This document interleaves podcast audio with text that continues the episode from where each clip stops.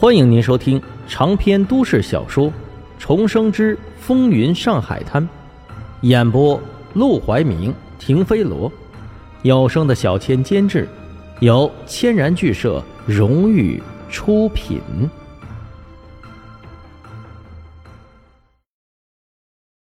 第二百四十五章告状。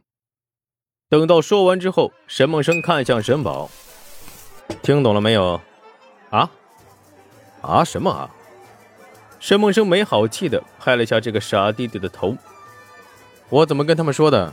你就一五一十的告诉何风林，用不着替我保密。告诉何司令。沈宝揉了揉自己的脑袋，越发看不懂沈梦生了。这不是他的机密吗？仿佛看出他在想什么一样。沈梦生无奈道：“唉，这事儿啊，不是不能泄露出去，不过……”这事属于黄金荣和陆连魁之间的争斗，跟何风林不挨着。你告诉他，他也不会闲着跑去找陆连魁告密，所以没关系。顺便呀，替我跟何风林带个话，就说让他高抬贵手放过我吧。我就是个小马仔，费那劲儿跟着我干嘛？哦，打发走沈宝，沈梦生摇摇头，面上风平浪静，心里头就气得不轻。把沈宝丢在何风林身边越久，这个傻弟弟就会被洗脑的越厉害。到时候自己对付何风林的时候，他保不齐会拔枪对向自己呀，实在是个大隐患。他在这边忙着对薛宝润那批彩旗下手的时候，薛二公子已经把沈梦生坑他的事儿告发到了薛宝润面前。薛宝润气的呀，头皮都炸了。这个沈梦生。怎么比马祥生还可恶？马祥生是用武力恐吓他们，逼他们掏钱还打人；沈梦生是把他们当猴耍，骗得他儿子团团转。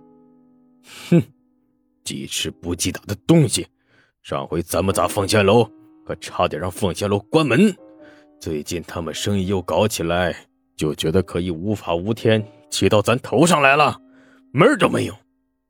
狠狠地说完，他便带着儿子找陆连魁去了。陆连魁正在巡捕房里听手下汇报三星公司的事呢。得知薛宝润来了，是一百个不耐烦，一千个不愿意呀。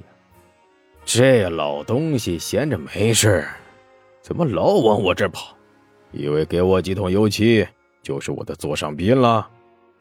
朱勇也冷着脸道：“哼，八成。”又是想找您办事来的，哼！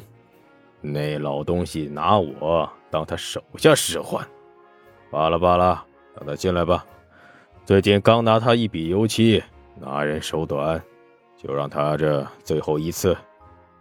他嘴上说的难听，但当手下把薛宝润等人带进办公室的时候，他还是露出了笑脸。哟，薛老板。怎么有空到我这儿来啊？薛宝润点头哈腰的笑道：“哎，陆总督，哎呦，呃，朱老板也在，幸会，幸会啊！”朱勇站在一旁，点上一根烟，只是淡淡一笑，一副不想和他多谈的表情。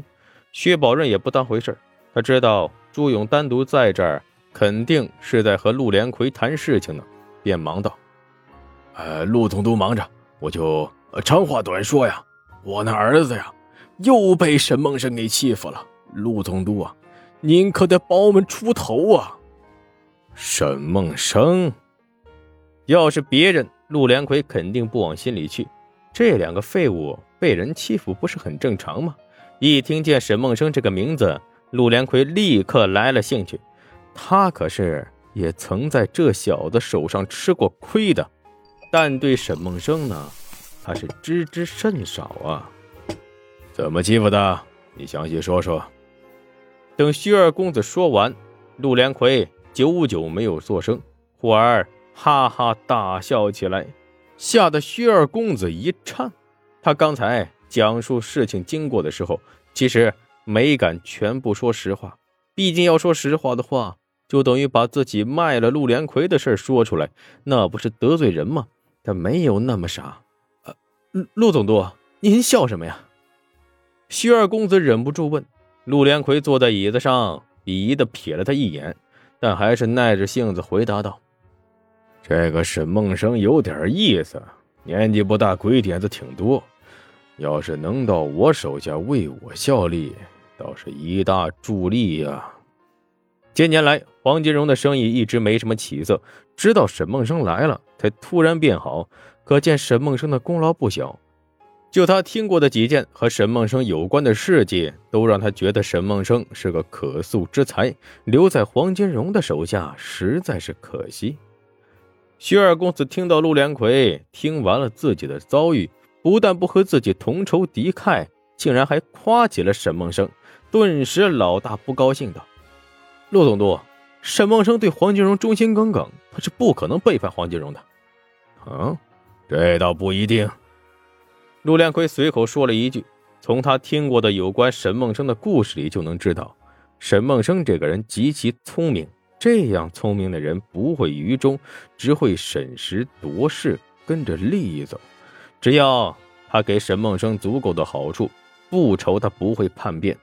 不过眼下倒是不急。”他转头看向徐二公子：“他欺负了你，你来找我，是想让我帮你出头？”替你收拾沈梦生，不用，他那种小人物，我要收拾他，何须请您出马？